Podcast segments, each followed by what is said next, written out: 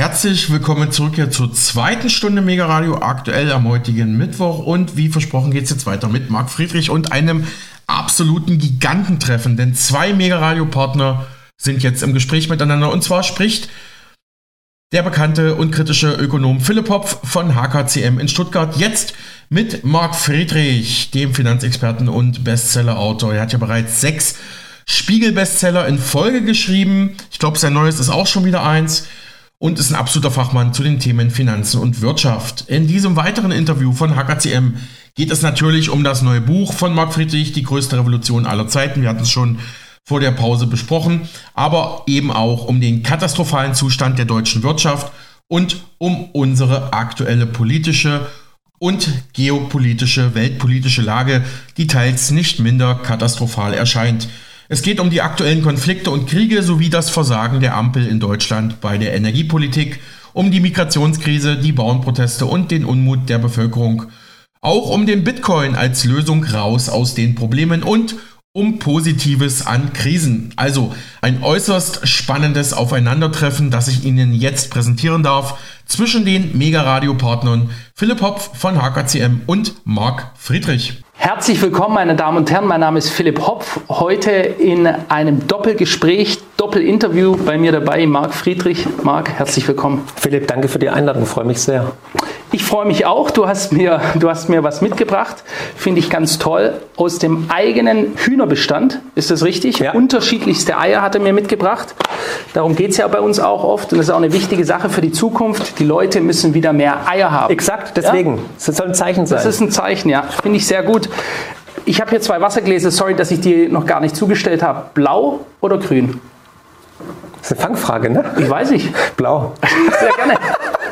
Dann bleibt ja für mich nur noch grün übrig. Ja, hätten wir uns eigentlich gleich entschieden. Cheers. Take care. Marc, ähm, wir hatten schon, wir hatten schon vor längerer Zeit, ich hatte mal ein Video gemacht, ein Reaction-Video, da warst du, glaube ich, bei Bild TV eingeladen, hattest da ja, einen richtig heißen Auftritt gehabt, hat es damals auf den Tisch gehauen. Da war ich gerade in der Schweiz, da habe ich ein Reaction-Video mhm. gemacht, da haben ganz viele Leute gesagt, muss unbedingt, ihr müsst unbedingt mal ein Video zusammen machen. Ja, das hat jetzt ähm, lange gedauert. Viel zu lange. Jetzt machen wir aber zwei gleich. Ja. ja. Ähm, wir werden auch im Folgeinterview, das möchte ich gleich sagen, über dieses bahnbrechende Buch hier, die größte Revolution aller Zeiten, geht hier um Bitcoin, aber nicht nur, um ja. sehr viel mehr auch, aber eben auch im Bezug Bitcoin zu vielen anderen Dingen. Das im nächsten Interview näher beschreiben.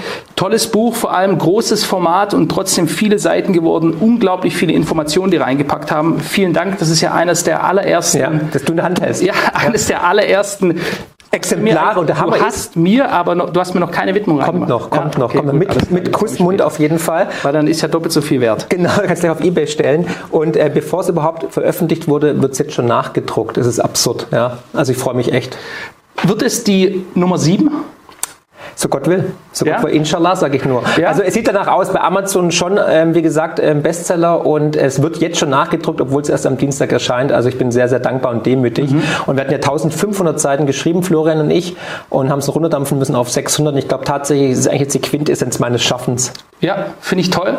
Ähm, mit Co-Autor wollen wir auch erwähnen, hier Florian ja. Kössler, mein Ski-Buddy, muss ich sagen. so haben wir uns auch kennengelernt. Da kommen wir auch gleich mal auf die erste Frage, wie wir eigentlich zueinander gekommen sind. Ich glaube, ihr seid mal zu mir nach Hause gekommen zum Abendessen. War das das erste genau, Treffen, das wir hatten? Genau, genau. Richtig. Ja, wir haben Sushi gegessen, gemeinsam mit dem anderen Philipp. Richtig, und genau, genau, Kontakt kam zustande tatsächlich, glaube ich, über, über Florian, Florian Kösser, der Co-Autor. Genau. genau. Und ähm, ich habe dich aber schon mal auf Tinder äh, verfolgt eine Zeit lang. Nein, Spaß beiseite.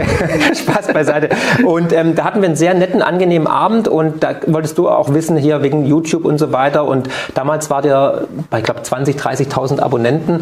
Und ich bin bin raus aus dem Meeting mit euch. Es war ein sehr schöner Abend und habe dann schon zum Florian gesagt, ja. Das wird big. Jetzt sind wir bei 40.000 Abonnenten. 400.000. Ähm, ja, noch nicht ganz, noch nicht ganz. Aber wir Bald. haben jetzt die, die 380 gerade geknackt. Und sehr verdient. Danke sehr. Ja. Danke. Äh, es ist, ich finde, das ist wichtig, das sieht man ja auch bei euch. dass es eine Bestätigung gibt zu dem, was man macht. Es mhm. gibt ja auch immer Leute, die kritisieren Dinge, aber ich finde, wenn man sich quasi dem Volkeswille beugt, ja, wir sind ja im Herzen, wie ich meine, echte Demokraten. Ja. Und dazu gehört auch direkte Demokratie. Und wenn die Mehrheit eine Sache gut findet und einen bestärkt und sagt, macht weiter, hört bitte niemals auf damit, dann sollte es einen auch nicht jucken, ob ein paar Versprengte sagen, hey, ich finde das scheiße, weil Absolut. ihr sprecht die Wahrheit an, pfui pfui, igitt. Ja. Ähm, dieses Thema betreffend sind wir ja doch sehr kritische Menschen. Ja? Und lautstark. Und wir reden Tacheles, wir legen den Finger in die Wunde. Das ist richtig, ja. Und wir haben viel Gegenwind, wir haben viele Hater, aber du erlebst es genauso wie ich. Du bist auf der Straße, wirst angesprochen von Leuten ich erlebe nur Zuspruch, Zuneigung und tatsächlich teilweise Liebe. Leute umarmen mich einfach wildfremde. Ja. Vor kurzem bin ich nach Frankfurt gefahren, musste hier vom, vom Steigenberger ähm, rüber zum Bahnhof rennen, also vom, vom Zeppelin und ähm, bin so halb legal über die Straße gerannt, kennst du, kennst du die Unterführung und ich bin halt drüber gelaufen. Auf einmal hupt einer, ich so, oh fuck, bestimmt die Bullen oder so. Und dann war es irgendjemand, hey Marc, Marc, ich bin ein Riesenfan, mach weiter so. Ja. Und es ist morgens um 9.30 Uhr, da geht dir das Herz auf. Und das ist ja. die Bestätigung, die ich immer wieder bekomme, genauso wie du.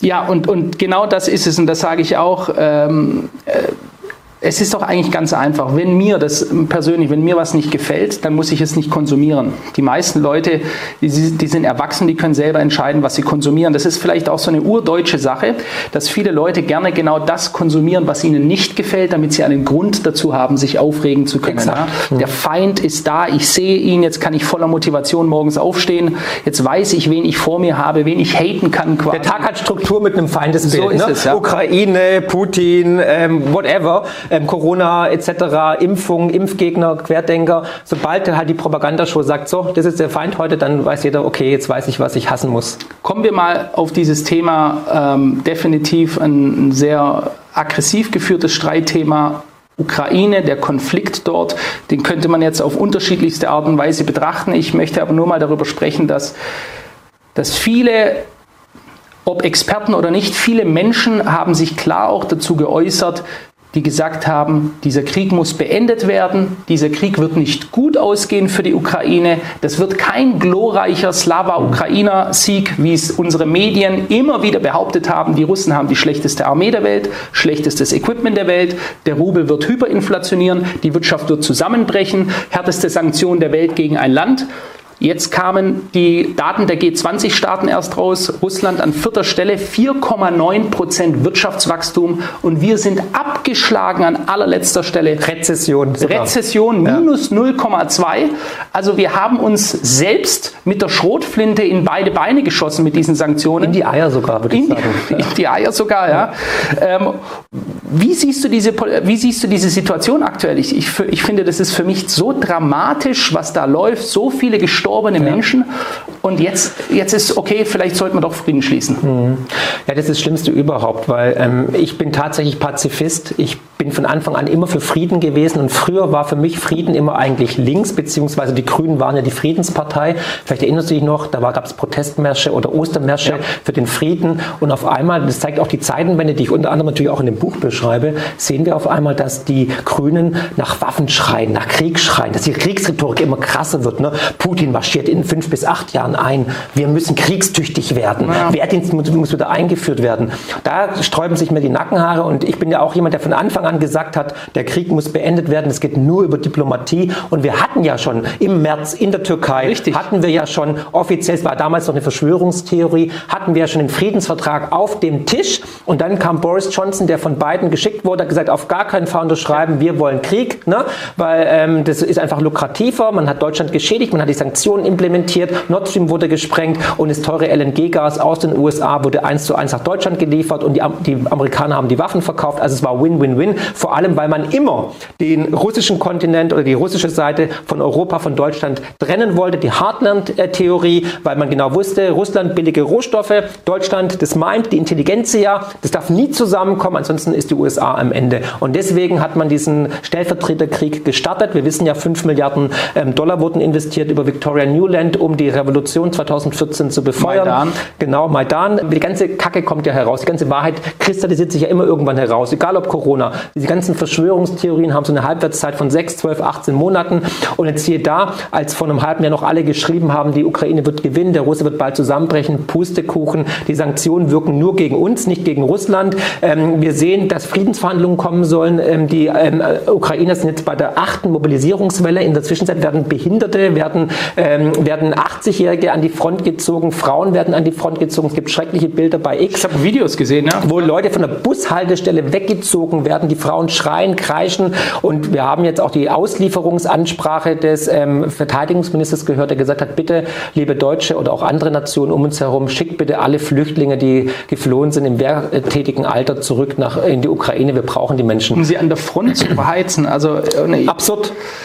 Also jeder überzeugte Mensch kann doch nicht diesen Wahnsinn weiter befeuern. Und dass die Grünen und unsere Regierung das befeuert mit Waffenlieferung, ist für mich ein Unding. Und damit haben sie sich disqualifiziert.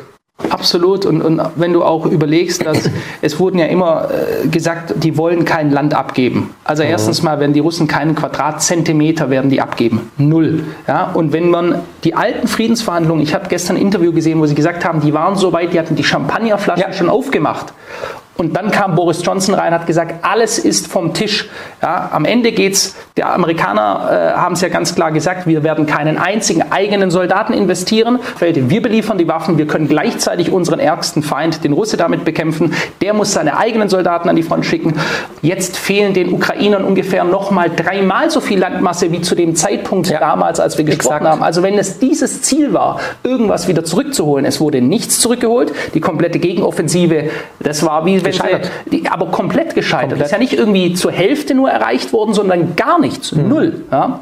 Und jetzt sterben immer mehr Menschen, immer mehr Menschen. Jetzt sollen die Geflüchteten zurückgeschickt ja. werden, damit die auch noch an der Front verheizt werden können. Und jetzt, ich glaube, gestern war es, hat Zelensky offiziell gesagt, er möchte jetzt in der Schweiz dringlichst äh, Friedensverhandlungen führen. Was bedeutet äh, das Spiel ist aus? Es bedeutet, na gut, das hat er schon viermal gemacht und hat ja auch schon signalisiert, ähm, sie werden nichts abgeben. Es geht nur, einen Frieden gibt es nur nach den Forderungen der Ukraine. Das heißt, der komplette Donbass muss zurück an die Ukraine, die ja. Russen müssen sich zurückziehen, wird niemals passieren. Und jeder, der eins und eins zusammenzählen kann. Und wir hatten ja auch schon tolle Gesprächspartner bei uns auf den Kanälen, Doug, ähm, Colonel Douglas äh, McCracker zum Beispiel. Ja. Ähm, die haben schon vor einem Jahr gesagt, die, die Russen werden nicht verlieren, die werden den Krieg niemals aufgeben und die sind einfach übermächtig, haben viel mehr Material Material, haben viel mehr Menschenmaterial auch. Und wie gesagt, ich kann nur dafür appellieren, Frieden zu schaffen. Frieden gibt es nur am Verhandlungstisch und da wird es auch enden. Wir werden irgendwann die diplomatische Lösung sehen. Das, was dann Wagenknecht und Co. gesagt haben, die wurden dafür stark in der Öffentlichkeit diskreditiert. Und wir haben beide auch schon von Anfang an gesagt, hey, wir glauben nicht daran, wir glauben, es wird sich so und so entwickeln. Und genau so ist es auch gekommen. Und ohne die, die, die Implikation, ohne die, das Einwirken der USA und der westlichen Welt hätten wir hunderttausende Menschenleben auf beiden Seiten. Und wir reden hier von Menschen, ist auch egal, welche Hautfarbe er hat oder welche Nationalität er angehört, hätten wir eigentlich ähm, ja, beschützen können, hätten wir nicht sterben lassen müssen. Und das ist das Unding, wo ich sage, wie kann man da noch in den Spiegel schauen als Olaf Scholz oder als Grünenpolitiker, als äh, Hofreiter und Habeck? Es ist äh, unerträglich. Ich meine, wenn wir uns das Ganze mal anschauen von der wirtschaftlichen Seite, das ist ja eine Niederlage auf so vielen Fronten. Es ist eine auf dem Schlachtfeld, ja. Mhm. Äh, das ist die hässlichste und die, die mit die das meiste Trauma hinterlässt. Es ist ein zerstörtes Land, die Wirtschaft dort ist kaputt. Okay, alles mal beiseite. Aber man hat sich ja entschieden, einen der und wir haben viele, viele Fehler im eigenen Land gemacht, aber einer der folgenschwersten, dass wir gesagt haben, die deutsche Industrie ist Schwerindustrie, das ist jedem bekannt. Wir haben schwere Maschinen, wir produzieren hochqualitative Produkte. Was brauchen wir? Wir brauchen günstige Energie. Ja. Das geht nicht ohne. Ja, also das ist eine ganz einfache Rechnung. Schwerindustrie, günstige Energie, sonst keine Industrialisierung in Deutschland mehr. Ja. Mhm. Und dann haben wir uns gesagt, okay, wir verscherzen es uns so mit den Russen, dass die uns, auch wenn die das Ding jetzt gewinnen, meiner Meinung nach auf Jahre, die werden andere Deals machen, die haben sich umorientiert und wir werden an diese, an diese günstige Energie der damaligen Zeit, das günstige Gas nicht mehr rankommen. Gleichzeitig hat man noch gesagt, okay, damit es noch einen härteren Impact hat auf die eigene Wirtschaft, schalten wir jetzt die Atomkraftwerke ab. Deswegen immer diese Diskussion, die viele immer noch führen und sprechen von Inkompetenz. So inkompetent kannst du gar nicht sein. Also jeder Dummkopf weiß, jedes Huhn, um mal dabei zu bleiben, selbst die Blinden finden ab und zu ein Korn. Bloß bei uns finden sie gar keine Körner. Ja? Und äh, wie siehst du diese ganze Sache Deindustrialisierung Deutschland, die für viele immer noch so, ja, da ist es viel schief gelaufen. Ist es nur schief gelaufen? Ist es Inkompetenz? Also wenn man wirklich mal tief in die Materie reintaucht, könnte man schon sagen, da steckt ein Plan dahinter. Weil ähm, also allein Nord Stream 2 finde ich ein riesengroßer Skandal. Ähm, da wurde etwas gesprengt und so viel ich weiß, ich habe jetzt wieder was gehört oder gelesen, äh, könnte sogar eine Atombombe gewesen sein, die die ganze Nord Stream Pipeline gesprengt hat. Wir wissen alle, es war wahrscheinlich nicht der, der Putin, es war wahrscheinlich eher die, unsere Freunde, ähm, um es mal vorsichtig zu sagen. Und äh, die Bundesregierung sagt nicht, das ist ja unser Volksvermögen, was hier eigentlich verheizt wurde. Und das ist unsere Lebensader gewesen, weil wie du gesagt hast, die Industrienation Deutschland, die energiearm ist, die ist abhängig von der billigen Energie, deswegen hatten wir, waren wir Exportweltmeister, deswegen sind die Steuereinnahmen gesprudelt, deswegen geht es uns so gut. Und das wurde jetzt gecuttet. Und wahrscheinlich sitzen die Amerikaner dahinter, weil die sind die große Gewinner durch LNG, Gas und Co.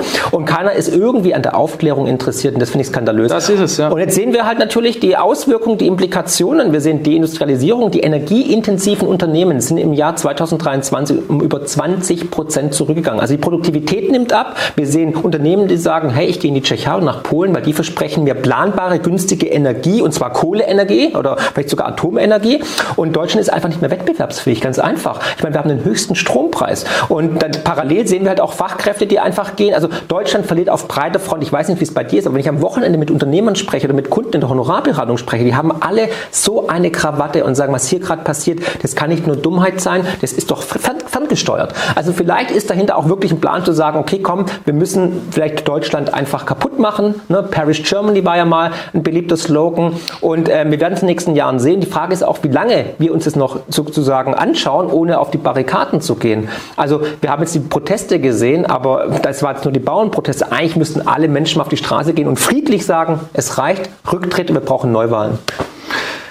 Sehe ich genauso ist, ähm, ich hatte gestern einen Journalisten der Zeit da, der hat mich über zwei Stunden lang am Stück interviewt. Das war ähm, mal eins der härteren Sorte gewesen und äh, die stören sich sehr daran, dass Leute wie wir genau über diese Dinge reden, ja, weil die können sie nicht kontrollieren. Es wird ein Verriss.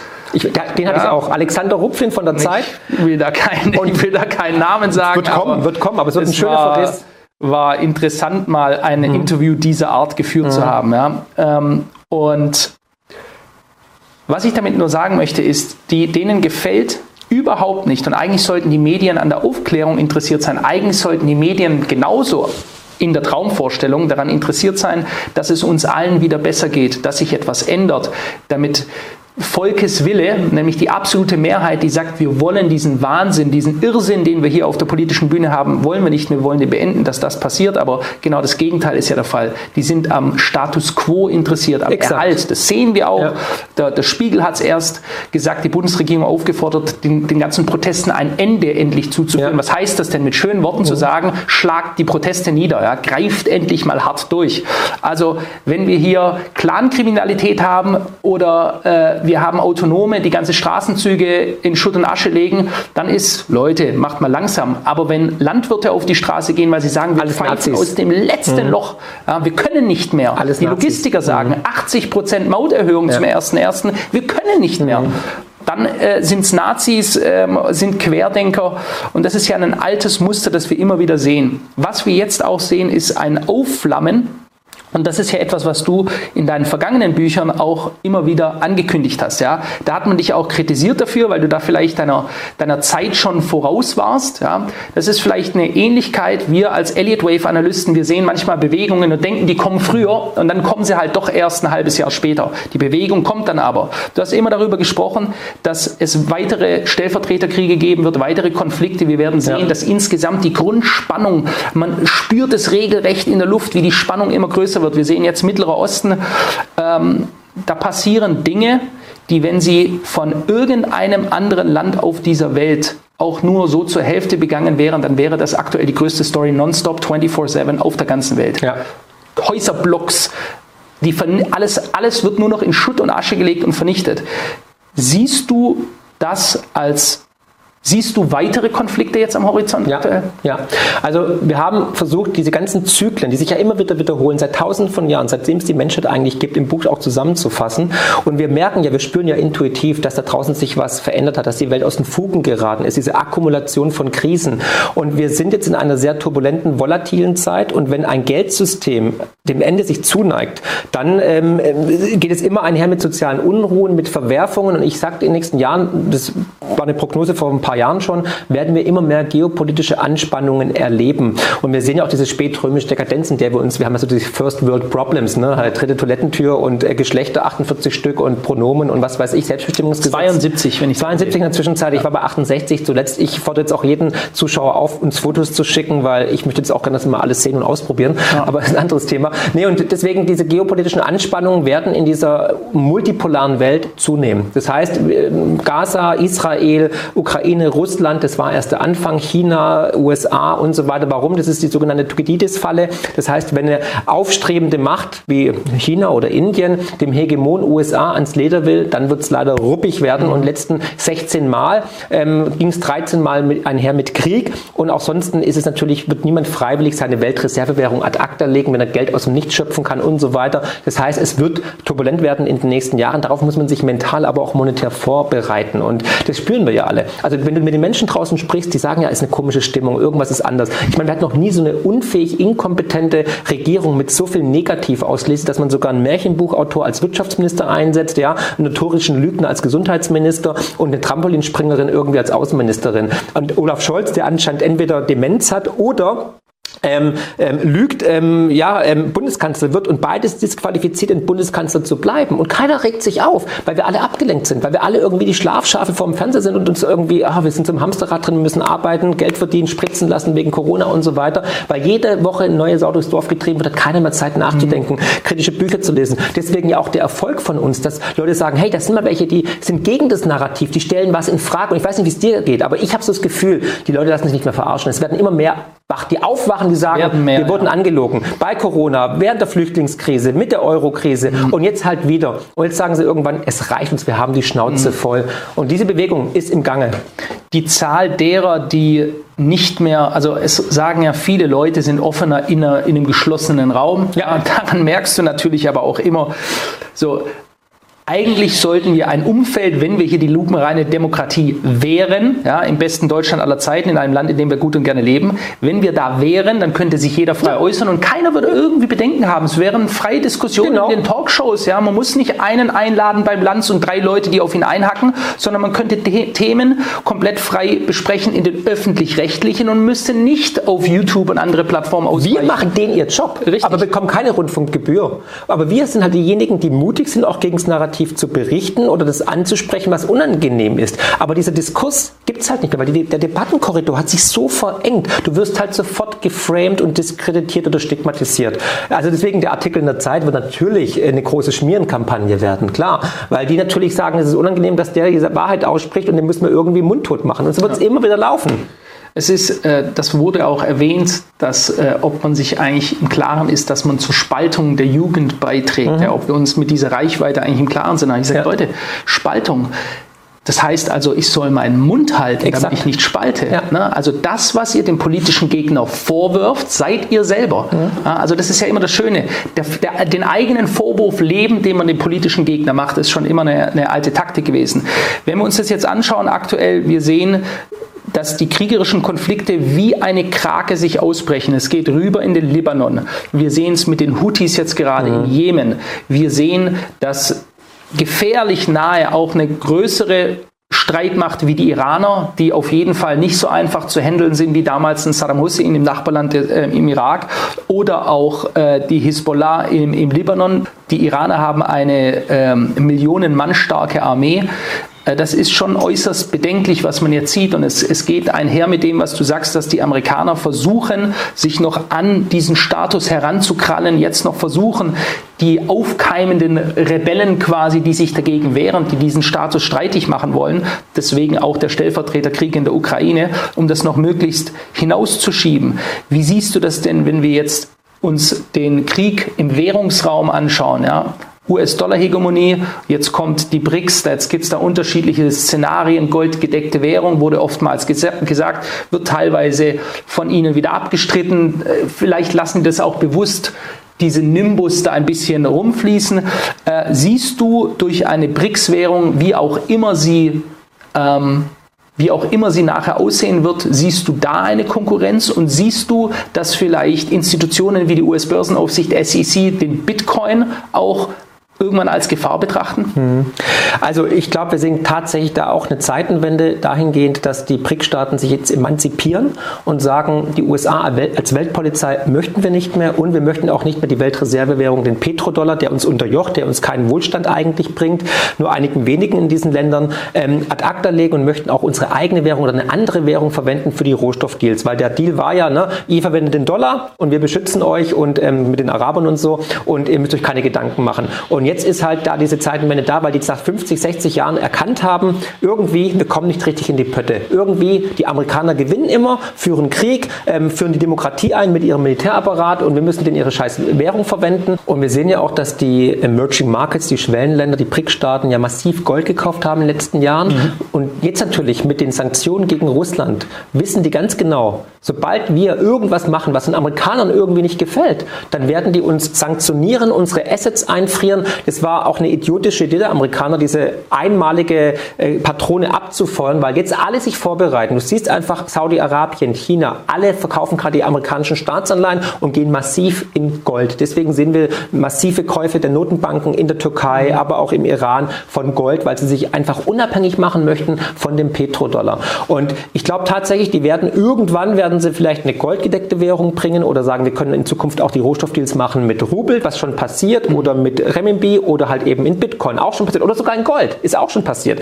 Und die Araber sind einfach offen, weil sie werden selbstbewusster, weil sie merken, der Amerikaner sieht ja, Joe Biden ist ja sozusagen das Spiegelbild der amerikanischen äh, Zustandes momentan. Ja, ähm, die werden schwächer, die sind weak, wir nehmen die nicht mehr ernst, nimmt keiner mehr in, ernst. Ne? Wenn du siehst, Blinken war in Saudi-Arabien, wurde nicht mal, nee, in der Türkei war er, wurde nicht mal irgendwie von Erdogan oder von irgendeinem hochrangigen Minister begrüßt und da kam dann irgendwie so ein stellvertretender Bürgermeister ja, aus ja. Istanbul. Das heißt, die haben keinen Respekt mehr vor uns. Das ist da schon eine unglaubliche Schelte gewesen, ja. was sie dem Blinken gegenüber Aber die Deutschen haben. noch genauso. Die Baerbock hängt da irgendwo rum und wird dann irgendwie aufs Rollfeld abgeliefert. Ja, gelassen. Genau, weil, weil die haben keinen Respekt mehr vor uns. Und in dieser arabischen Welt ist Respekt alles. Und den musst du dir verdienen. Und wenn du dann natürlich solche Gehirnfürze irgendwie durchziehst, dann sagen die, hey, wir nehmen euch nicht mehr ernst. Mhm. Wir gucken eher Richtung China oder Richtung äh, Brasilien und so weiter. Und wegen Bitcoin, ähm, ich glaube tatsächlich, dass äh, wir alle weltweit haben ja ein gleiches Geldsystem. Wir alle, alle haben ein ungedecktes Papiergeldsystem. Und die größte Revolution, deswegen auch der Name des Buches, wäre tatsächlich, wenn wir ein neues Geldsystem implementieren, was aus der Hand der Politik gerissen wird. Mhm. Dass wir Staat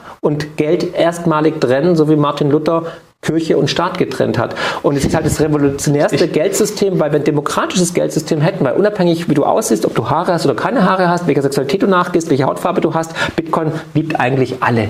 Und du bist nicht abhängig von einer Notenbank. Und da würde der Anfang beginnen natürlich, dass man dann eine Revolution startet. Und die SEC wäre das natürlich ein Don im Auge. Und seit Jahren versuchen ja Behörden, Regierungen, Bitcoin zu diskreditieren. Ne? Also wenn nur Kriminelle, er ist eine Energiesau, ähm, ja, will doch keiner, braucht doch keiner, wir machen lieber einen digitalen digitalen Dollar. Und der digitale Dollar wäre aber die digitale Diktatur, weil dann bist du gefangen im Netz und kommst nie wieder raus. Absolut. Ich weiß auch nicht, wie man da zwei Meinungen dazu haben kann. Auch äh, Bargeld ist ja. Freiheit immer noch. Ja? Und wie Leute so sehenden Auges sagen können, ja gut, äh, das ist halt, ja, ist halt eine allgemeine Lethargie, die wir da ausleben. Äh, kommen wir mal zu jemandem, der aktuell als der beliebteste demokratische Führer der Welt gilt, Nabil Bukele. Ah, ja. ähm, Nabil Bukele in El Salvador hat den Bitcoin eingeführt. Es gibt zwar immer noch denen ihre Grundwährung, du kannst aber auch quasi überall mit Bitcoins zahlen. Das fanden sie erst scheiße, als der Preis natürlich gefallen ist. Das hat halt, ist halt so bei einem sehr volatilen Asset. Jetzt aktuell weiß ich nicht mehr, ob sie sich noch so daran stören, wo es jetzt wieder schön nach oben gelaufen ist.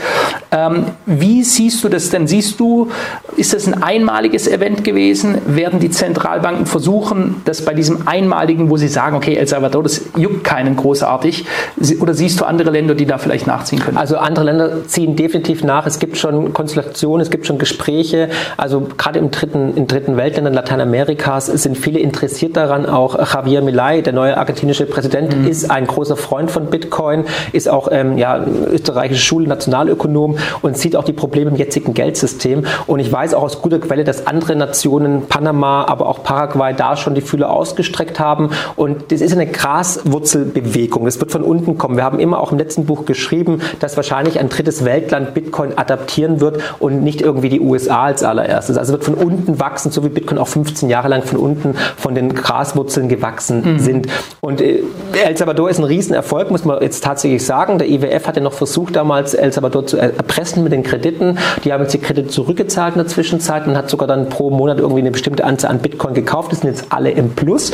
Und der Tourismus, Tourismus boomt in El Salvador, ja. der boomt richtig, weil viele Bitcoiner natürlich hingehen und sagen, boah krass, wir wollen uns das mal live anschauen. Viele Bitcoiner leben auch in der Zwischenzeit dort, bauen dort eine Bitcoin-Community ja. auf, ähm, Mining-Unternehmen, äh, Programmierer, die bringen Geld hin, die stellen Leute ein, also es ist ein richtiger Boom, die Wirtschaft mhm. wächst exponentiell, deswegen muss ich sagen, äh, Bukele hat da auf jeden Fall auf das richtige Pferd gesetzt. Man muss dazu auch sagen, er hat nicht nur, also der Mann hat sehr man würde heute sagen, hart durchgreifen. Ich würde sagen, er hat sich korrekt verhalten. El Salvador hatte mit die höchste Mordrate der Welt. Die MS-13 Mara Salvatrucha, eines der brutalsten Gangs, die viele wahrscheinlich kennen, weil das sind diese Jungs, die sich die Gesichter voll tätowieren und oftmals so äh, Satanszeichen auf dem Körper haben. Ganz brutale Gangs, die dort mehr oder weniger den zweiten Staat gebildet haben. Ja. Und er hat in einer mehr oder weniger Nacht- und Nebelaktion, da gab es ein Massaker, das die angerichtet haben. Und dann hat er, ich meine, es sind 60.000 Leute einfach mal in weggesperrt, weggesperrt in Gefängnisse, die äh, an ein gewisses Lager äh, in Polen sehr erinnern. Also wenn man sich das mal anschaut, ich habe mich da mal befasst damit, das ist schon heftig. Da sind viele schon wieder progressive people, Liberale, die sagen, das kann der doch nicht machen. Aber ich habe erst äh, mit äh, einem Deutschen, der seit über 30 Jahren in El Salvador lebt, äh, gesprochen und der sagt, die Leute sind so glücklich ja. ähm, und wir sehen ja auch Umfragewerte über 90 Prozent. Der Mann hat die höchsten ja. Umfragewerte weltweit, was einen demokratisch gewählten Präsidenten angeht, äh, der ist, der könnte sich selbst zum Diktator machen und die Leute würden das bejubeln und sagen, wir wollen, dass du äh, für uns die Entscheidungen triffst, weil er es eben geschafft hat, dass Leute nicht mehr wahllos auf der Straße erschossen werden oder Frauen vergewaltigt werden oder Menschen ausgeraubt werden, sondern da ist jetzt Ruhe und das sieht man auch daran, dass ganz viel Geld vom, vom Ausland kommt, dass viele Touristen, ja. Surftouristen beispielsweise oder Kitesurfer, die, die herkommen und äh, ich höre bisher aktuell nur positive Dinge und jetzt, dass da, da der Bitcoin sich noch so erholt hat äh, und die Positionen im Plus sind, sieht er sich da an dieser Front natürlich auch noch bestätigt. Absolut, ja. Wie ist das denn, wenn wir uns äh, um mal hier ein bisschen in Preisziele zu gehen, du bist ja sehr positiv eingestellt. Das Buch ist, muss man ja auch sagen jetzt, es kommt immer auf den Zeitraum drauf an, wo man sowas bringt, ja. Und äh, das ist ja, da ist ja so viel Arbeit reingeflossen, es muss ja auch erstmal erstellt werden, da muss Research gemacht werden. Bist du schon zufrieden jetzt mit den Zeitpunkten? Ja, sehr gut. Das Timing könnte nicht besser sein. Der Verlag wurde ja noch gehackt. Richtig. Eigentlich, eigentlich hätte es im September rauskommen sollen. Dann wurde Gott sei Dank der Verlag gehackt. Wahrscheinlich ja. war es der Florian, wer weiß, um noch mal ein bisschen Zeit sich zu erkaufen. Und jetzt kam es ja eigentlich perfekt mit dem Bitcoin-ETF und drei, vier Monate vor dem Halving und natürlich in den steigenden Bullenmarkt. Das war schon ähm, ja. perfekt. Also inshallah auch da wieder, ähm, es war kein Zufall. Ich denke auch, ja. Ähm, man muss es einfach positiv annehmen. Immer. Wie siehst du das denn? Bitcoin verläuft ja sehr, sehr zyklisch. Ja. ja. was ist denn dein zyklisches Preisziel? Ja, also ich glaube, wir haben jetzt das Pre-Halving-Top gesehen. Das, also wie immer vor einem Halving gibt es eigentlich so ein vorzeitiges Top. Mhm. Das haben wir, glaube ich, gesehen mit dem Bitcoin-ETF, weil ich glaube, die Zulassung war so eigentlich das Zelda News-Event. Ähm, ja. Und ähm, ich glaube, wir werden jetzt nach dem also nochmal eine Korrektur erleben und dann, ähm, ich würde unter 35.000 Dollar wieder aktiv werden. Vielleicht geht es auch tiefer, weil ich erwarte eine starke Korrektur im ersten Halbjahr, auch in den Aktienmärkten, einen stärkeren Dollar. Dann wird auch Bitcoin, aber auch die Rohstoffe nochmal massiv korrigieren. Und dann aber sehe ich im nächsten Bullrun tatsächlich ähm, sechs sechsstellige Kurse. Mhm. Das ist mein Ziel. Und langfristig könnte es sogar siebenstellig werden. Das, ähm, also erstmal danke für eine klare Äußerung da.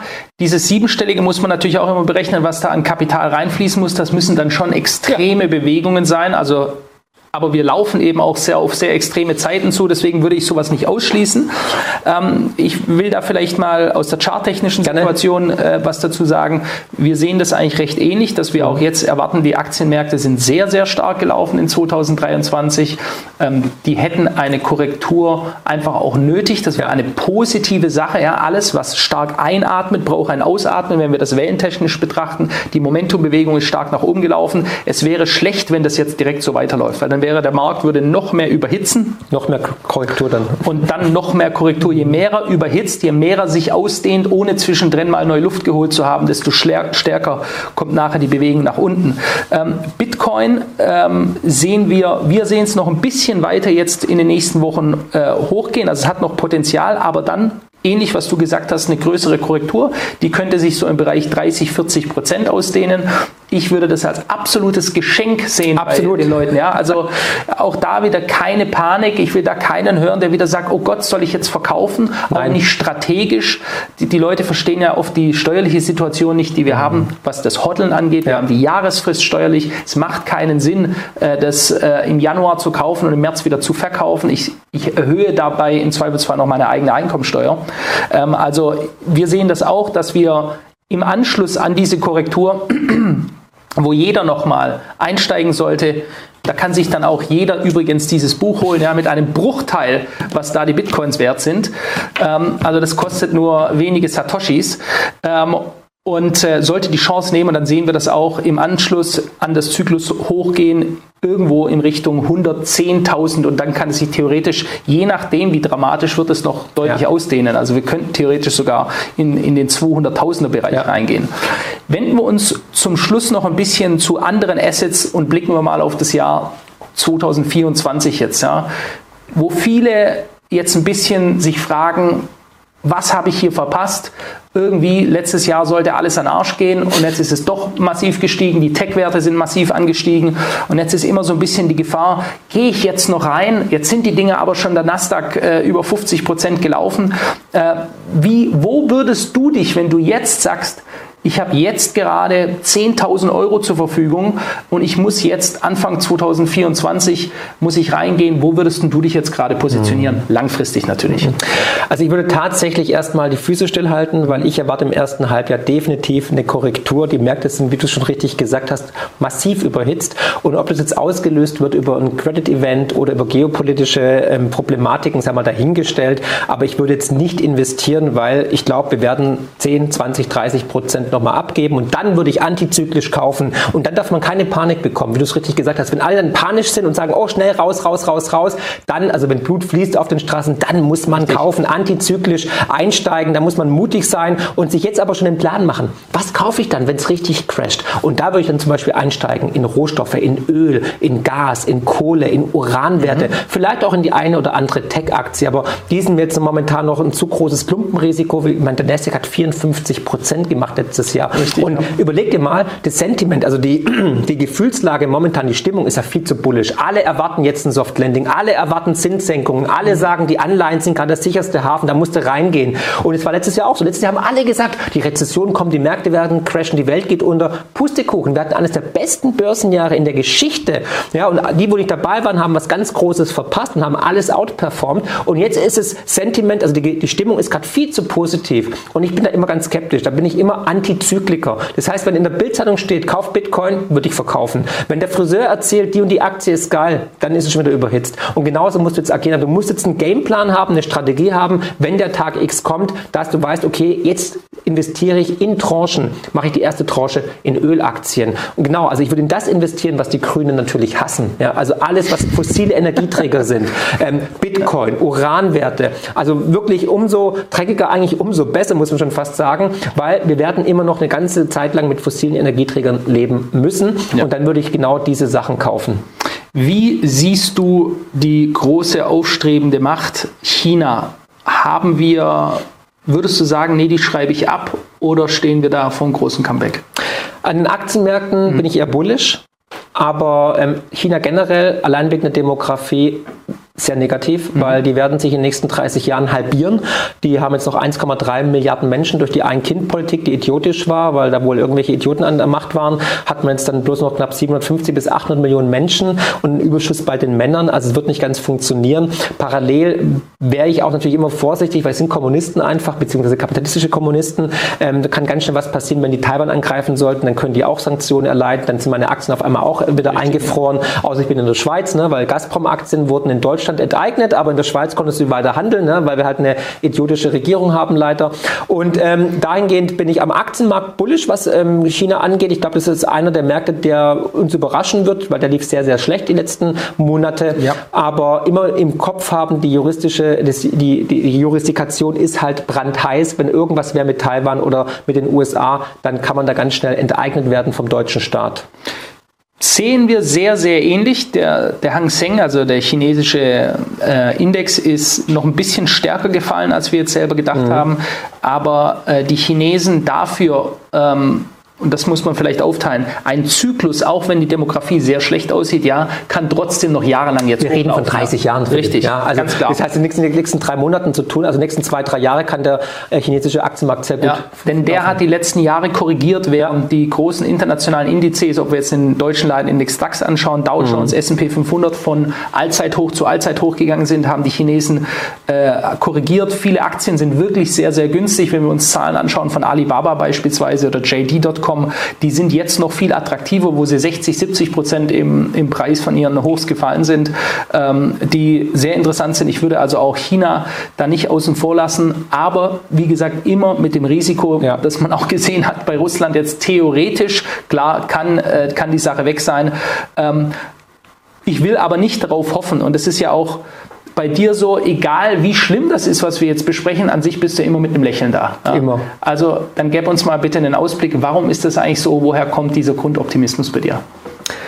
Das ist eine gute Frage. Ich denke mal durch meine Kindheit, durch meine Erziehung, durch meine Erfahrungen, durch meine Biografie einfach. Was mir Kraft gibt, ist meine Familie, meine Kinder, Freunde, Reisen, das Leben. Ich bin unglaublich bullisch auf die Menschheit, weil wenn du als junger Mensch um die Welt reist und nichts hast und dann auf einmal offene Türen dir entgegenkommen, Menschen dir helfen in unglaublichen Situationen, weißt du einfach, dass die Welt da draußen besser ist, als du immer glaubst. Und ich glaube ganz groß an Karma. Also tue Gutes und dir widerfährt Gutes. Und das erlebe ich jeden Tag. Also äh, viele Situationen wie, ich finde einen Parkplatz direkt vor dem äh, Restaurant, wo ich hin möchte. Meine Frau sagt, komm, geh ins Parkhaus. Ich so nee, wir fahren einmal rum und dann ist da einer. Ja? Oder, dass ich, ich habe mal eine Goldmünze verloren. Ja, weil seit Argentinien reise ich oftmals mit Goldmünzen rum, mhm. geht's nicht mehr. Ja. Aber ähm, habe ich die verloren und ich habe die tatsächlich wieder gefunden. Das ist absurd, solche Sachen. Ne? Und dass Menschen dir einfach helfen, wenn du in Not bist. Und da zeigt sich ja, also auch am Flughafen, wenn du am Flughafen bist und du siehst Menschen, die andere Menschen begrüßen, da siehst du einfach, alle Menschen sind eigentlich gut, die wollen nur in Frieden leben, die, die wollen Gutes tun, die, die sind keine Soziopathen wie die, die in der Politik irgendwo sind oder irgendwie in den mächtigen Eliten, sondern nein, die Menschen wollen gutes, friedvolles Leben haben. Und das erlebst du überall, egal ob in Bolivien, wo ich wirklich in den Anden war, auf 3000 Meter Höhe. Und die Leute hatten nichts zu fressen, haben auf dem Sack Stroh geschlafen und die haben mir alles gegeben und noch ihren Strohsack weil die gesagt haben, hey, Gastfreundschaft ist das Allerwichtigste und äh, wir möchten einfach, dass, dass, dass dir gut geht, dass du gerne wieder zu uns kommst, unsere Späße. Also die Menschheit ist einfach positiv. Und ich weiß, Krisen sind wichtig, weil ich habe viele Krisen in meinem Leben schon gehabt. Ich wurde belogen, betrogen, hintergangen. Ich wurde, ähm, ich war mal dick, da wurde ich diffamiert oder ja, hatte ich keine Freunde mehr und so. Ne? Philipp, weißt du, was ja auch mal, ne? Und ähm, ich hatte mal Haare. du hattest mal Haare, auch unten rum. Nein. Und ähm, ja, und das, das, das, das, da hast du einfach Anfeindungen und die, die, die prägen dich. Also umso härter du auf die Fresse bekommst in Jugendjahren, umso mehr bist du geprägt. Ich habe einfach gemerkt, hey, ähm, was wirklich im Leben zählt, das ist Familie, das ist Gesundheit und das ist eine Handvoll guter Freunde Freunde, auf die du dich immer verlassen kannst, wenn es dir richtig dreckig geht. Und diese Erfahrung hat mich stark gemacht und ich habe mir auch entschieden, immer wieder, ich will die Wahrheit sagen. Ich möchte auf dem Sterbebett liegen und sagen, ich habe das Richtige gesagt. Ich stand auf der richtigen Seite der Geschichte, egal ob jetzt beim Euro, ähm, Migrationspolitik oder ähm, wenn es um irgendwas ging, Corona und so weiter. Und da möchte ich mir einfach selber treu sein. Ich möchte in den Spiegel gucken können und möchte auch nicht irgendwie ein Schauspieler sein, wo meine Frau sagt, wer ist es eigentlich da vor der Kamera oder der, der die Bücher schreibt. Und deswegen ist so viel Leidenschaft bei der Sache dabei. Die Leute merken es auch, dass wir authentisch sind, dass wir nicht irgendwie ein Marketingprogramm haben, sagen, hey, ich will jetzt irgendwie ein Buch verkaufen oder äh, Videos irgendwie äh, Geld verdienen und so weiter, sondern uns geht es um die Sache. Ich bin ein Menschenfreund. Ich sehe es als einen Akt der Nächstenliebe, meines demokratischen Grundverständnisses, die Menschen darauf vorzubereiten, was kommt. Und wir werden den größten Paradigmenwechsel unserer Lebzeit erleben und es wird nicht lustig werden. Ich habe einen Staatsbankrott in Argentinien miterlebt. Da habe ich keinen Bock drauf. Und wenn es hier passiert, bei der Bevölkerung, gute Nacht Deutschland um halb acht, Game over. So ist es. Jetzt hast du trotzdem das noch mit sehr äh, sehr schönen Worten gesagt. Und da hat man auch gesehen, wie, wie, mit wie viel Energie du da gesprüht hast. Und das finde ich eine tolle Sache. Und das ähm, zeigt, glaube ich, auch den Kern des Menschen, Marc Friedrich, der trotz der kritischen Denke im Kern immer optimistisch ist und wenn auch für sich selbst. Und das kann ich den Leuten raten. Seid optimistisch für euch selbst, dass ihr euer eigenes Schicksal in die Hand nehmen könnt. Jeder Mensch ist seines Glückes Schmied. Das ist ein ja. alter Spruch, aber der extrem viel Wahrheit in sich trägt. Jeder kann schauen, dass er sich, sich und sein Umfeld prägt. Ja? Also lass uns alle vor unseren eigenen Haustüren kehren, dann geht es uns allen gut. Ich danke dir. Schön ich danke dir. Fand ich auch. Ich hoffe, ihr auch natürlich. Wunderbar. Soweit unsere beiden Radiopartner Marc Friedrich und Philipp Hopf von HKCM Management in Stuttgart.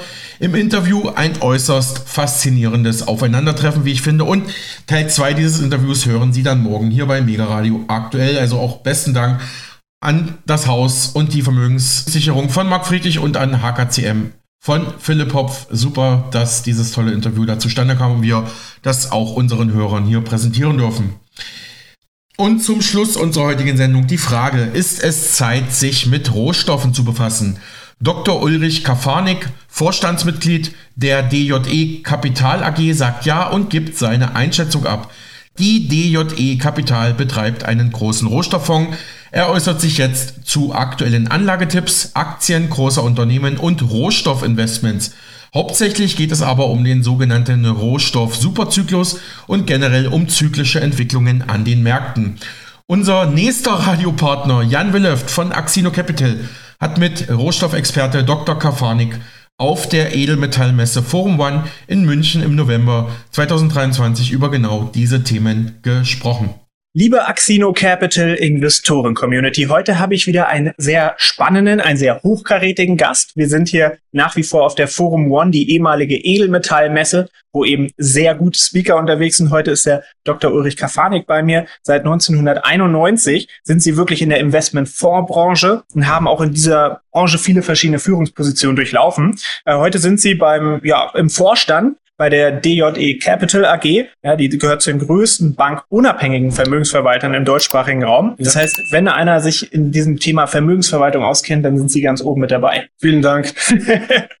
Starten wir doch mal vielleicht ein bisschen ich sag mal, harmloser. Sie haben mir vor dem Interview gesagt, wir haben kurz gesprochen, also einen richtigen Zulauf sehen wir aktuell in den Ressourcenfonds, die wir haben, nicht. Da frage ich mich, man soll ja eigentlich immer das nicht kaufen, was gerade alle wollen und das kaufen, was gerade keiner will. Ist das für Sie so ein Zeichen, dass man sagt, der Zulauf ist nicht so riesig? Eigentlich müsste man doch aber aufgrund vieler Situationen? Aus, aus meiner Sicht schon. Äh, ich meine, vielleicht noch eine kleine Anmerkung. Wenn gerade was in Mode ist, dann ist es nicht unbedingt drei Tage später weg. Also das geht dann manchmal schon noch paar Wochen oder Monaten, Monate weiter. Insofern, wie die Flüsse momentan sind, und die sind in der Tat ziemlich unklar, wenn Sie sich die Investmentfonds anschauen, würde ich das äh, kurzfristig nicht unbedingt dagegen stellen, mich aber langfristig ja. Also ich glaube schon, wir haben momentan Konjunkturproblematiken, insbesondere in China wird medial auch stark befeuert. Das ist ein Grund, warum die, die Rohstoffe und damit auch diese Rohstofffonds oder rohstoffnahen Fonds momentan Schwierigkeiten haben. Aber meines Erachtens wird es auch wieder vorbeigehen. Mhm. Das heißt, äh, antizyklisch, ich glaube, ist es momentan äh, mit Sicht auf ein, zwei Jahren sogar eine ganz gute Idee, mhm. sich mit solchen Art von Fonds zu beschäftigen. Herr Kafanik, damit haben Sie mir eigentlich eine sehr gute Überleitung gegeben. Sie haben gesagt, in den nächsten ein, vielleicht zwei Jahren Viele Speaker hier auf der Messe, viele, ja, ich sag mal, Experten aus dem Rohstoffbereich sagen immer, der Rohstoff-Superzyklus muss kommen. Viele sagen das Rohstoff-Jahrzehnt. Ähm, wir haben das Thema Elektrifizierung, ja, wir wollen alle mehr. Auf der anderen Seite haben wir aber auch konjunkturelle Schwierigkeiten, wo Rohstoffe ja auch sehr abhängig sind. Wie schätzen Sie das denn jetzt mal ganz konkret ein? Was wird uns in den nächsten Jahren da erwarten? Also ich bin ehrlich gesagt immer vorsichtig, wenn ich solche Superlative höre wie Superzyklus und Superrohstoffzyklus. Ähm, das sind oft sozusagen die, die eigenen Gedanken und die Wertvorstellungen der Treiber, dass es wirklich auch so kommen sollte. Bin ich mir nicht so sicher. Und das momentane Gegengewicht, haben wir gerade schon besprochen, ist sicher äh, konjunkturelle Bremsspuren. Der Umbau wird natürlich erfolgen, aber die Frage ist auch, wie schnell oder langsam erfolgt dieser Umbau deutet einiges darauf hin, gerade in Deutschland, wir sind natürlich da, was äh, Regulatorik anbelangt, äh, eher stark reguliert und haben da eher kein Momentum drin, dass es langsamer geht. Und insofern glaube ich, man sollte das vor allen Dingen jetzt mal unter dem zyklischen Aspekt sehen, sollte auch immer mal gucken, wie ist das Preisverhalten, äh, gibt es Korrekturphasen, die eigentlich immer richtig sind, die zu kaufen tendenziell. Aber Sie merken schon an meiner Einstellung, ob wir jetzt wirklich diesen richtigen äh, Rohstoff-Superzyklus kriegen. Da müssten auch die Inflationsraten extrem nach oben gehen. Da bin ich jetzt nicht so dabei. Ich glaube, dass die Inflation eher äh, auf einem moderaten Niveau bleibt. Also für mich äh, Rohstoffzyklus, Fragezeichen. Rohstoff aber grundsätzlich als Anlage? Rohstoff als äh, Anlage. Äh, unsere Beobachtung ist allerdings auch, dass es, äh, hat man jetzt schon ein paar Mal jetzt praktisch hier gestriffen, dass es eher auch der Zyklik unterlegt. Das mhm. heißt also in Phasen, wo die Konjunktur sich erholt, wo dann die Rohstoffpreise auch nach oben gehen, macht es immer Sinn, was dabei zu haben. In den ganz, ganz langfristigen Modellen, so ehrlich muss man auch sein, spielen Rohstoffe keine allzu große Rolle, mhm. weil sie eben zyklisch sind. Dann spielen andere Modelle und andere Assetklassen, insbesondere Bonds und Aktien, eine deutlich höhere Rolle und größere Rolle Rollen als äh, Stoffe. Absolut. Vielen Dank für Ihre Meinung da. Bleiben wir ganz kurz beim Thema Zyklik. Ja, da denke ich jetzt gerade, wir gehen mal ein bisschen Richtung Geopolitik. Ja, äh, Ray Dalio, der hat mal gesagt, Mensch, es gibt auch so äh, Zykliken, insbesondere was das Thema Weltmächte angeht. Wer gibt die mhm. Weltleitwährung etc. Und er sagt so ein bisschen, na, wir sehen eigentlich gerade Zyklusende beim Thema Amerika als dominierende Supermacht. Wie schätzen Sie denn das ganze Thema ein? Wir sehen ja eigentlich auch so ein bisschen das Thema Entdollarisierung. Es ist ja da bis zu einem gewissen Grad. Wie schätzen Sie es in den nächsten zehn Jahren ein? Wird sich da viel tun? Also ich glaube, äh, die Amerikaner sind nach wie vor unangefochten die Nummer eins, äh, wirtschaftlich die Nummer eins, militärisch sowieso die Nummer eins. Also äh, das Militärbudget in den USA ist ungefähr eine Billion US-Dollar letzte Zahl, die ich äh, von Russland habe, ist irgendwie bei 70 oder 75 Milliarden. Also das ist Faktor 12, 13 Unterschied. Da brauchen wir auch nicht drüber reden, wer sozusagen die stärksten sind. Und wirtschaftlich sind sie auch die stärksten, haben einen Anteil von zwei Drittel im MSCI Welt, ähm, äh, also praktisch dem maßgebenden Index. Insofern glaube ich, ähm, China sägt an dieser Situation, will auf jeden Fall dorthin. Glaube ich allerdings, ähm, dass es fraglich ist, ob China es wirklich schaffen wird. Die haben mittlerweile auch schon einen Swing in der Bevölkerungsentwicklung. Also die Bevölkerung nimmt ab in diesem Jahr eigentlich in Richtung der nächsten Jahre. Insofern ja, es wird einen Wettbewerb geben, aber es ist völlig unentschieden, ob China es schaffen wird. Äh, aber auf Sicht der nächsten Jahre, denke ich, wird auf jeden Fall die USA noch vorne bleiben. Mhm. Und wie sehen Sie das aus Investmentperspektive? Wenn man jetzt sagt, ich möchte mich schon darauf konzentrieren, auch nicht nur in einem ETF weit gestreut zu sein, sondern ich möchte mir eigentlich gute Firmen raussuchen. Suche ich die eher in China, suche ich die eher in den USA oder ist das unabhängig und ich gucke vor allem auf die Zahlen? Was machen Sie? Wir schauen vor allen Dingen auf Unternehmen in den USA, aber auch in Europa. Mhm. Also Europa darf man nicht ganz vergessen. Wir haben wirklich äh, gar nicht so wenig Unternehmen, die von dem Weltwachstum, äh, von der konjunkturellen Bewegung ganz gut profitieren. Aber aus regulatorischen Gründen, aus ESG-Gesichtspunkten ist China sehr, sehr schwierig. Mhm. Ja, also sie kriegen da nicht so detaillierte Informationen ähm, über die jeweiligen Companies. Äh, für uns ist wichtig China als Beitrag zur internationalen Konjunktur. Da glaube ich nach wie vor, dass sie eine große Rolle spielen werden. Mhm. Aber für direkte Investments in China machen wir nur selektiv, wenn wir eine hohe Überzeugung haben. Ansonsten, wie gerade erwähnt, sind wir außerhalb mit Unternehmen aus den USA und aus, der, und, äh, aus Europa unterwegs. Sehr gut, vielen lieben Dank. Wie vorhin eingesprochen, Sie sind seit 1991 in der Investmentfondsbranche. Ich bin 97 geboren. Das heißt mit anderen Worten, Sie sind länger in dem Business, als ich auf der Welt bin. Um die Frage mal runterzubrechen oder auf den Punkt zu kommen. Wenn man so viele Experten fragt, sagen die in den letzten Jahren, da ging es eigentlich immer nur hoch. Ja, in den letzten 30, 40 Jahren. Da konnte man nicht viel falsch machen. Jetzt sind wir in einem völlig anderen Umfeld und Menschen wie ich kommen jetzt in, an die Börsen und wissen erstmal nicht ganz, was sie machen sollen vielleicht auch.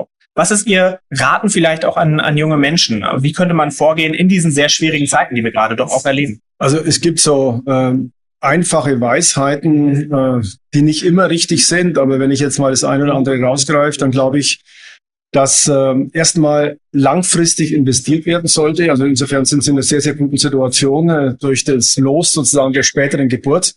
Äh, Diversifizierung ist ein ganz großes Thema und Aktien sind auch ein großes Thema. Also langfristig ist eben der Aktienbereich derjenige, wo Unternehmen Innovation durchführen, wo auch quasi neue Geschäftsmodelle erfunden werden.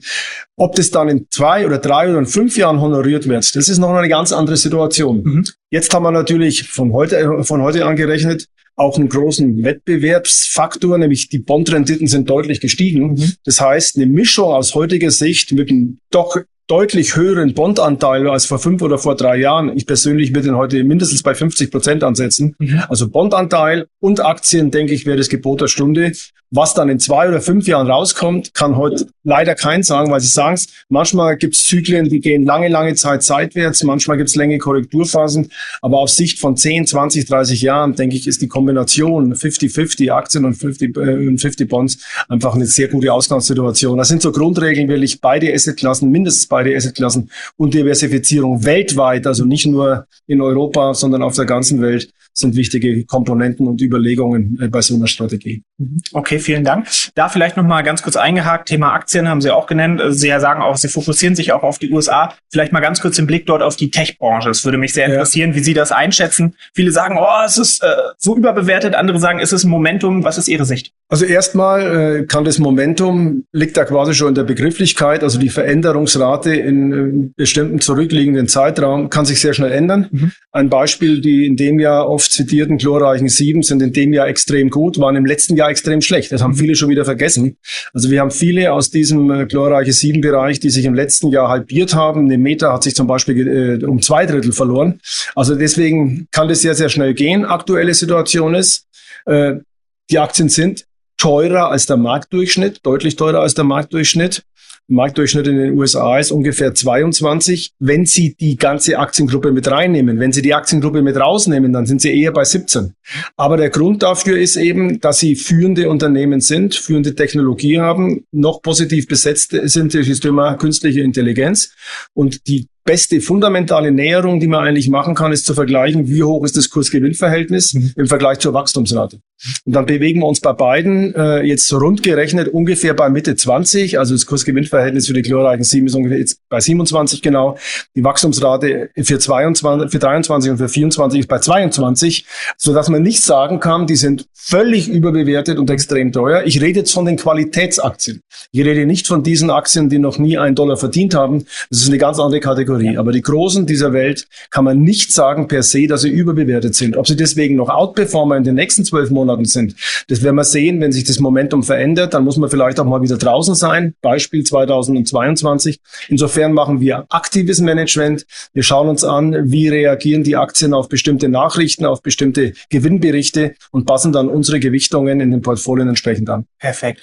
Äh, Herr Dr. Kafanik, vielleicht zum Schluss die Frage, wir haben es ja eingangs erwähnt, wir sind auf der ehemaligen Edelmetallmesse, jetzt ja. heißt sie Forum One. Sie haben ja vorher gesagt, Sie sind das erste Mal da. Ähm, ist zwar ein neues Konzept, Sie haben den Vergleich nicht, aber wie ist das Event zu beschreiben und für wen lohnt sich das Event? Also ich denke, das, das lohnt sich für relativ viele. Also erstmal bin ich angenehm überrascht, dass hier jetzt wirklich nicht so viel Stände und Ablenkungen und, und äh, Pipapo ist, sondern ich äh, sehe hier wirklich erstmal einen sehr, sehr guten Kreis von Besuchern, also sowohl quantitativ als auch qualitativ. Also ich sag's ganz echt, ich habe keinen Vergleich, das ist richtig, aber ich habe die Möglichkeiten, weil ich habe ja Dutzende solche Veranstaltungen äh, jedes Jahr. Also ich bin wirklich angenehm überrascht äh, von den Komponenten äh, Quantität und Qualität. Sollte man also nächstes Jahr vorbeischauen? Auf jeden Fall. Das klingt super. Liebe Axino Capital Investoren Community, wenn ihr irgendwelche Fragen habt an Herrn Dr. Kafanik, dann schreibt sie gerne unten in die Kommentare. Es hat mich sehr gefreut, mit Ihnen heute sprechen zu dürfen. Und äh, wenn es viele Fragen gibt, machen wir vielleicht nochmal eine zweite Runde. Ich würde mich sehr freuen. Ich danke Ihnen für die Zeit, für die guten Antworten und wünsche Ihnen noch einen erfolgreichen Tag. Gerne. Alles Gute für Sie auch. Tschüss. Dankeschön. Sagte Dr. Ulrich Kafanik von der DJE Kapital AG auf der Edelmetallmesse Forum One im November 2023 in München. Er ist Experte für Rohstoffzyklen und unser Radiopartner Axino Capital hat mit ihm dort gesprochen. Besten Dank auch für diesen spannenden Beitrag und das ist ja auch eine aktuelle Miniserie hier von uns. Wir lesen ja nicht nur Ausgabeposten vor, sondern spielen ja auch Interviews von der Edelmetallmesse in München, die Axino Capital für uns gemacht hat. Besten Dank dafür und auch besten Dank an Sie, dass Sie wieder mit dabei waren. Wir müssen leider Schluss machen. Bis morgen und einen schönen Tag.